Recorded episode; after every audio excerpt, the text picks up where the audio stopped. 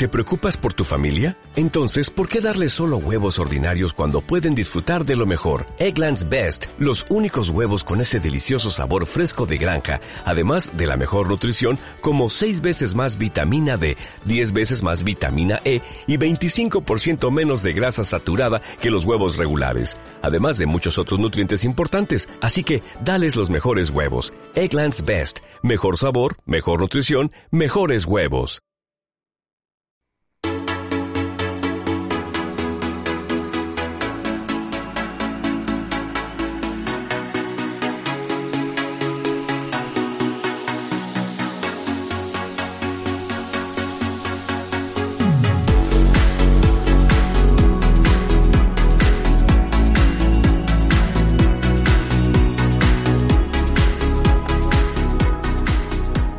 Bienvenidos y bienvenidas a esta nueva edición de Hablando con Naturalidad después de este periodo de, fiestas, de vacaciones. Quien haya tenido vacaciones.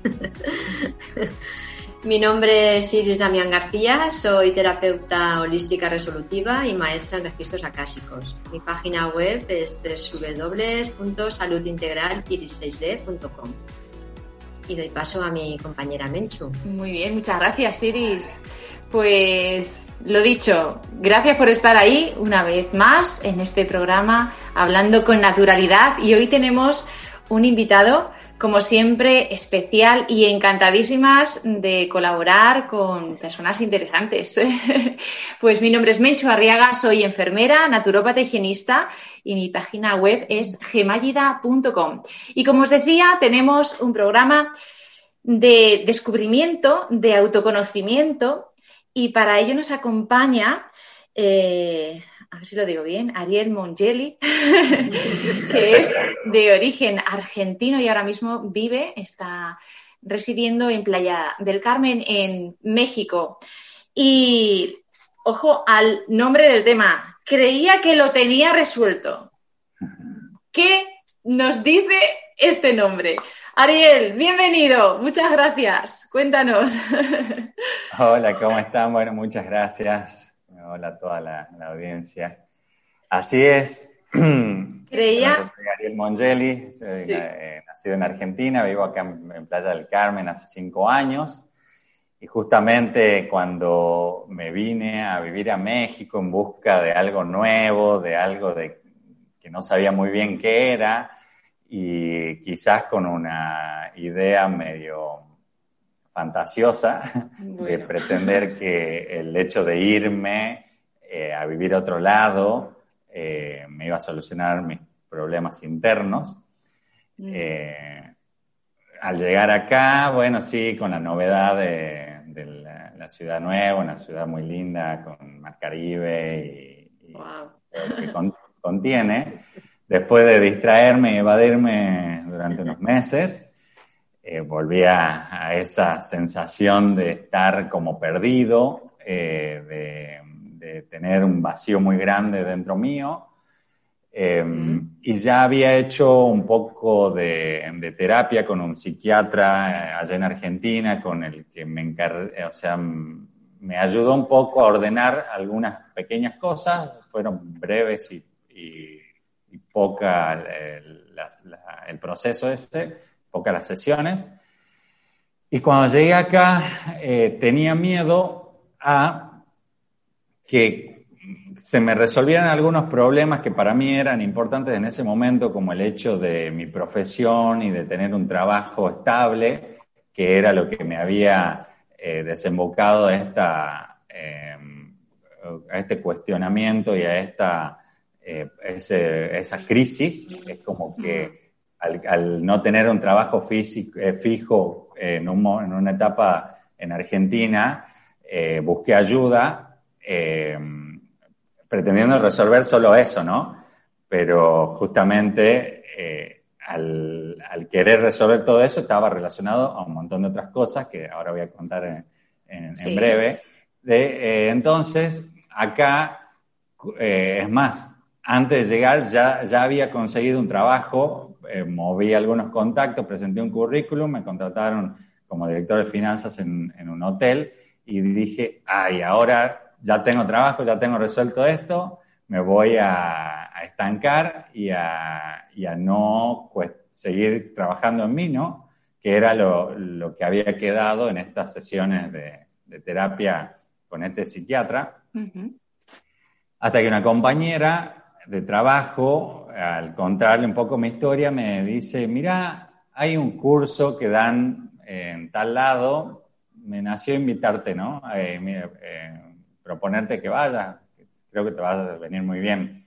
Yo hasta esta altura ni sabía dónde me estaba metiendo, estaba totalmente eh, rechazando o cerrado, mejor dicho, a cualquier tipo de estas eh, terapias o, cuestiones nuevas o cosas que no sean eh, racionales o clínicas o incluso llegar a ir a terapia con un psicólogo o psiquiatra, mm. para mí un año antes era totalmente imposible, o sea, ajeno totalmente a mí, ¿no? No, era algo que no estaba dentro de mi, de mi vida, de mis posibilidades, ¿no?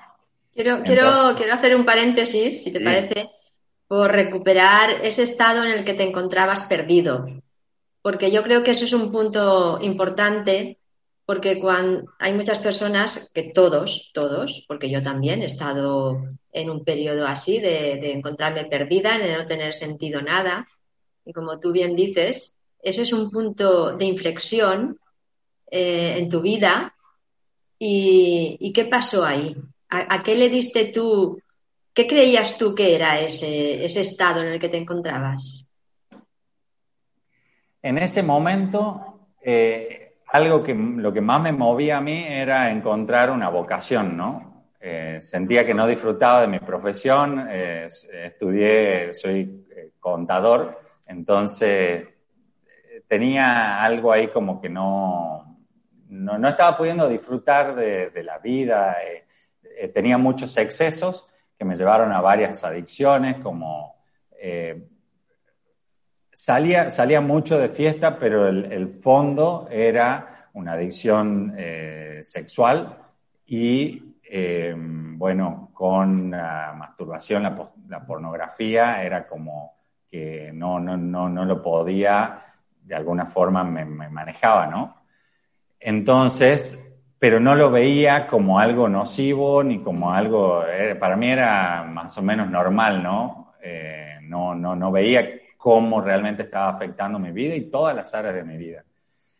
Entonces, como a raíz de esto viene a que no creía que eso era el problema o que eso era tan grave, que cuando empecé a, conocerme y a conocer mi personalidad y mi modo de eh, comportarme y de em, relacionarme y de relacionarme ante la vida, ¿no? Mm. enfrentar la vida era un mecanismo de defensa totalmente eh, construido inconscientemente eh, que me llevaba a, tener resultados que no estaba queriendo en mi vida. A ver, yo quería ordenar mi vida, quería eh, desarrollarme profesionalmente, pero esta personalidad que divagaba, que se distraía, muy distraía, muy dispersa, y la obsesión que eh, tenía en torno al sexo,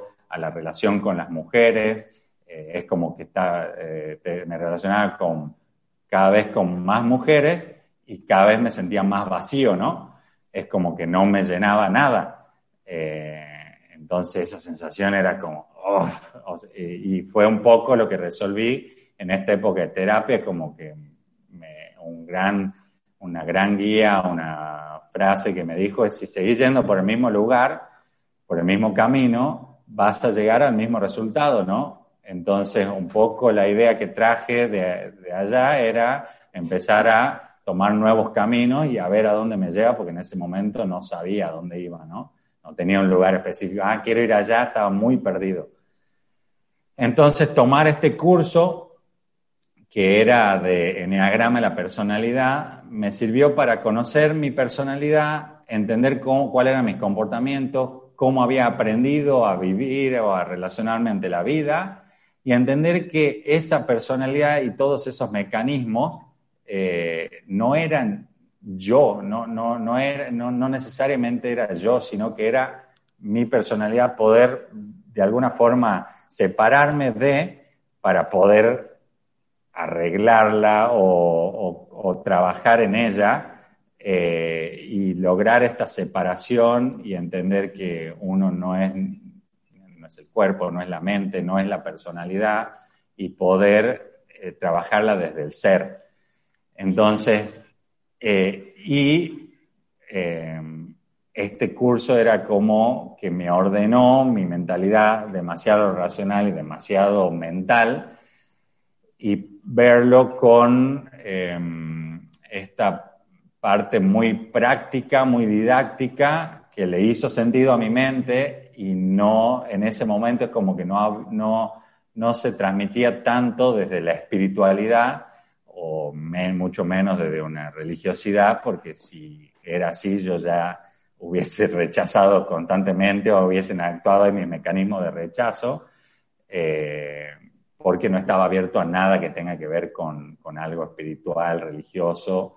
Eh, creo que por haber ido también o por un exceso de, de haber ido a, a colegios religiosos desde jardín de infante hasta, bueno, terminé estudiando en la Universidad Católica, eh, tenía ese como ese rechazo eh, y bueno, y a partir de este mecanismo, esta herramienta de autoconocimiento que, que, fue brindada hacia mí de manera más laica y más neutra, fue que después me pude abrir y entender y comprender toda esta espiritualidad y de hecho eh, caminar por, este, por otras escuelas espirituales ya más profundas y más eh, con mucha más conexión y mucho más contenido. ¿Y de qué te diste cuenta específicamente? Específicamente, ¿de qué te diste cuenta? Porque el título del programa es Y yo creía que lo tenía resuelto.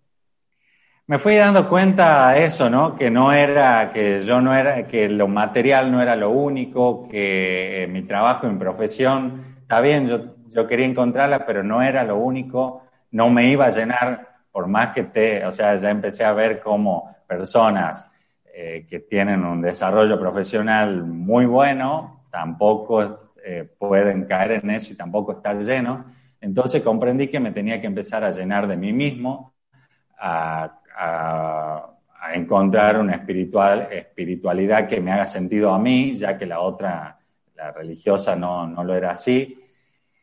En el medio, trabajando en, en más cosas, eh, observé que no tenía resuelta una, o sea, la relación con mi madre. venía de estar casi 10 años enemistado con mi mamá, enojado con ella, enojado con muchas cosas que tenían de ella, pero que en realidad me las reflejaba a mí y era, o sea, yo estaba enojado porque ella tenía una, según yo y según mi perspectiva, una visión muy materialista, muy superficial de, la vida. Y cuando empecé a observarme yo, era, era, el calco, era su retrato vivo. Y en realidad lo que, lo que me terminaba molestando era que yo era, o sea, extremadamente superficial, extremadamente materialista, y que mm, el que tenía que trabajar eso era, era yo, no, no ella, ¿no? Entonces, eh, confrontar con eso fue súper duro. Eh, que eh, es más, llegó una, una, llegué a una situación en la que negaba la, el materialismo, el dinero, la superficialidad y me quería convertir en hippie más o menos.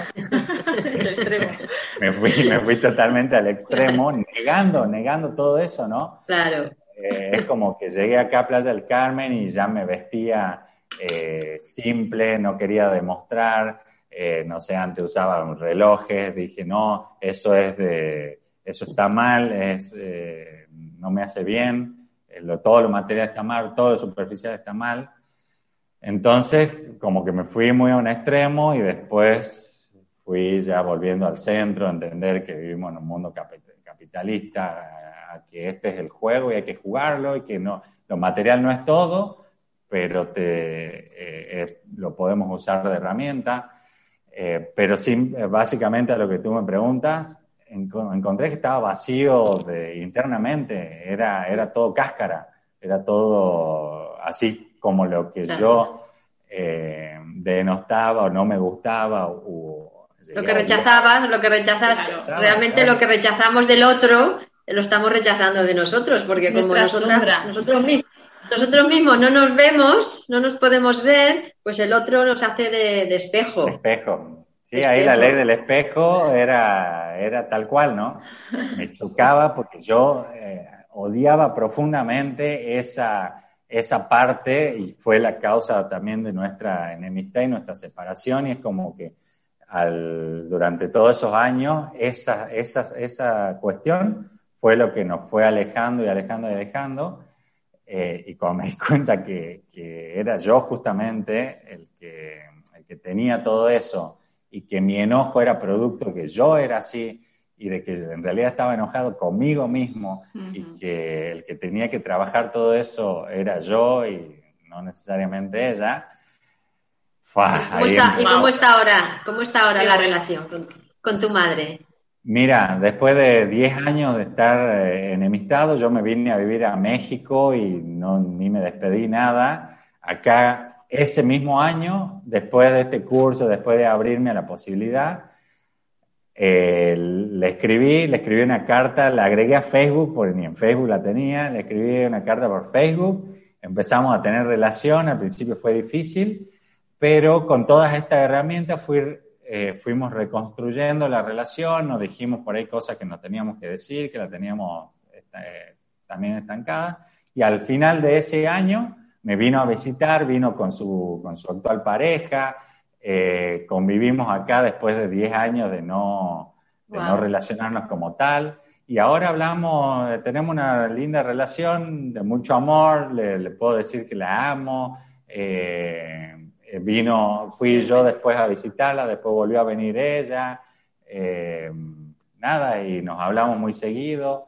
Eh, se construyó una nueva relación, creo que de más adulta, de más conciencia, en la cual tuve que agachar mucho la cabeza, o sea, creo que mi mayor fue, desafío fue esto, el ejercicio del perdón, porque yo antes pensaba que al estar enojado yo le iba a hacer mal a ella, ¿no? Porque yo realmente tenía odio. Entonces, eh, yo pensaba que si seguía enojado, ella se iba a sentir mal.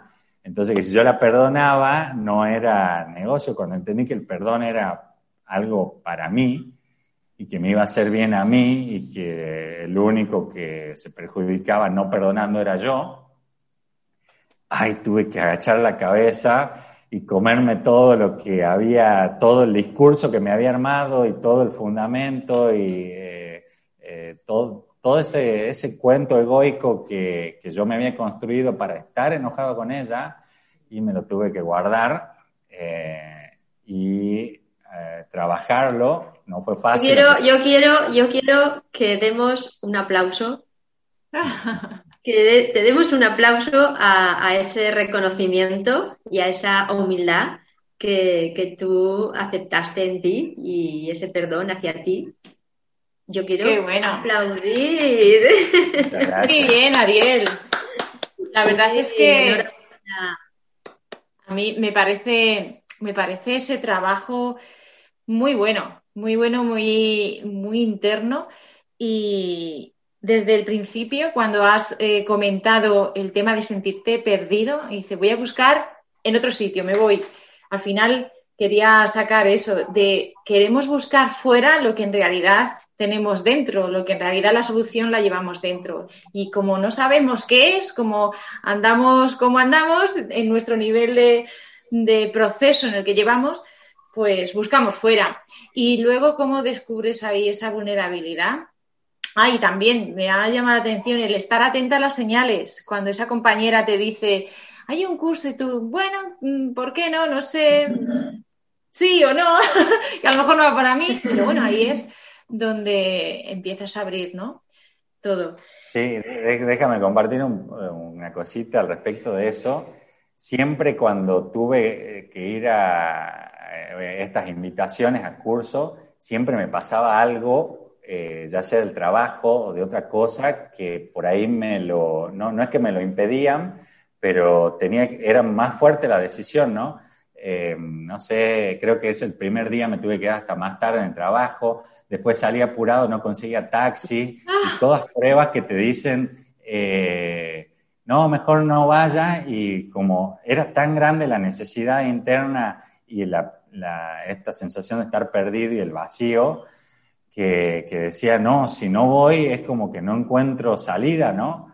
Eh, y por suerte se fueron dando estas, estas cosas Después yo me reía porque tomé, terminé tomando cursos de fines de semana donde era todo el sábado y todo el domingo y acá días espectaculares, todos mis amigos se iban a la playa eh, o de fiesta y yo haciendo cursos los fines de semana. Eh, y bueno, por suerte, no sé de dónde salió esa como fuerza, voluntad, sabiduría, como sea, que por suerte tuve esa bendición de poder, eh, y esa fue mi guía a ver, todo el mundo va por acá y ¿qué es lo que haría yo eh, en otra situación? Bueno, voy por el otro, ¿no? Voy a cosas totalmente ajenas a mi modo de vida o eh, que no me hubiese imaginado. Bueno, a ver, voy por ahí a ver a dónde me lleva y la verdad que me, sirvió muchísimo y me, me trajo toda esta esta sensación que tengo ahora, mejorar mis relaciones, sentirme lleno, sentirme en paz. Claro, dice, dice esa fuerza de dónde nos viene, de dónde nos viene de, nuestro ser, de nuestra alma, que nos está llamando a porrazos para que la escuchemos. Y entonces, pues de ahí viene esa fuerza, ¿no? De decir, ya es hora. Ese impulso interior. qué bueno, qué bueno. Fíjate la importancia de tener la relación de los padres, sobre todo, resuelta, porque, porque ellos son nuestras raíces, ellos, son los que nos han dado la vida y cuando, y cuando tenemos el conflicto con nuestros padres, mm, pues tenemos el conflicto con la vida. Totalmente. Totalmente. Y bueno, y ahí eh, justamente el tema de, mi madre, es como que yo siempre lo había minimizado, ¿no? Y tenía el discurso ya armado. Ah, sí, conocí a alguien, sí, yo estoy peleado con mi mamá hace 10 años. ¿Con tu mamá? Sí, ¿qué, tiene? Le digo, se hizo esto, esto y esto. Y, ah, bueno, pero todo el mundo decía, es tu mamá. Y yo, ¿y qué tiene? Decía. Y después cuando, comprendí toda, todo el significado, el simbolismo, bueno, energéticamente, cómo estamos conectados, eh, empecé a observar, salí con muchas chicas que me decían, sí, tu problema, eh, es más, eh, salí con varias psicólogas que me decían, sí, tu problema con las relaciones con las mujeres es por la relación con tu mamá. ¿Qué tiene que ver? Le decía yo. y, y, después, bueno, observé como había, desarrollé una máscara en la cual me relacionaba con muchas mujeres desde un vacío total.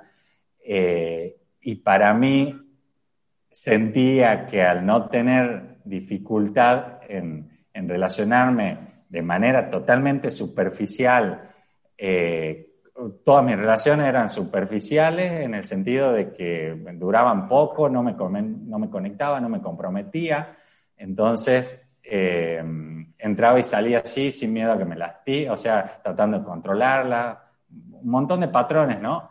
Eh, que no los, no los había observado antes, pero como tenía facilidad y yo no sufría, yo me había acomodado para no sufrir yo, eh, pero sí hacía sufrir y bastante también. Bueno, hacía entre comillas, ¿no? Cada, cada quien es dueño de su, de su sufrimiento. Después lo comprendí, ¿no? Em, entonces, entré a estos cursos y me fui dando cuenta que sí, mi, forma de relacionarme estaba, tenía todo que ver con la forma de relacionarme con mi madre.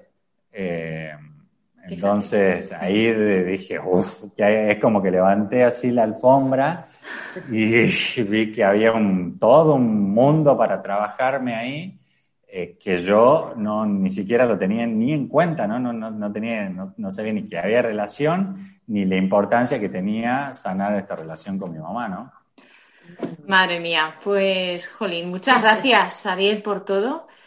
Ya nos quedan los últimos cuatro minutos y quería, bueno, pues eso, eh, agradecerte la vulnerabilidad que estás mostrando con ese proceso, con tus debilidades y porque eso también es importante, el reconocer cuando tienes esas limitaciones, esas debilidades y, siempre ahora desde esa perspectiva, ¿no? En la que estás ahora, en este proceso que has llevado.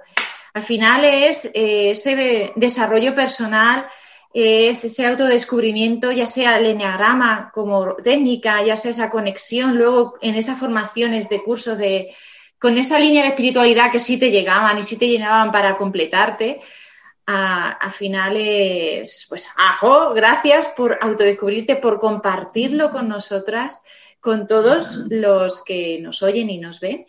Y, y bueno, y yo te quería también, eh, pues, agradecer eh, este espacio también por, por ser ejemplo de muchas personas que se sienten perdidos, que piensan que su vida es la que es y al final descubren todo eso que hay debajo de la alfombra o todas esas relaciones, conexiones con nuestros padres, como habéis comentado. Así que gracias, eres un ejemplo en este caso para muchas personas.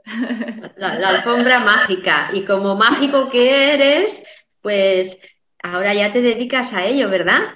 nos has dicho. ¿Y cómo te pueden contactar contigo? ¿Cómo pueden contactar contigo? Eh, en mis redes sociales es Ariel Mongeli. Eh, así me pueden encontrar en Instagram y en, Facebook.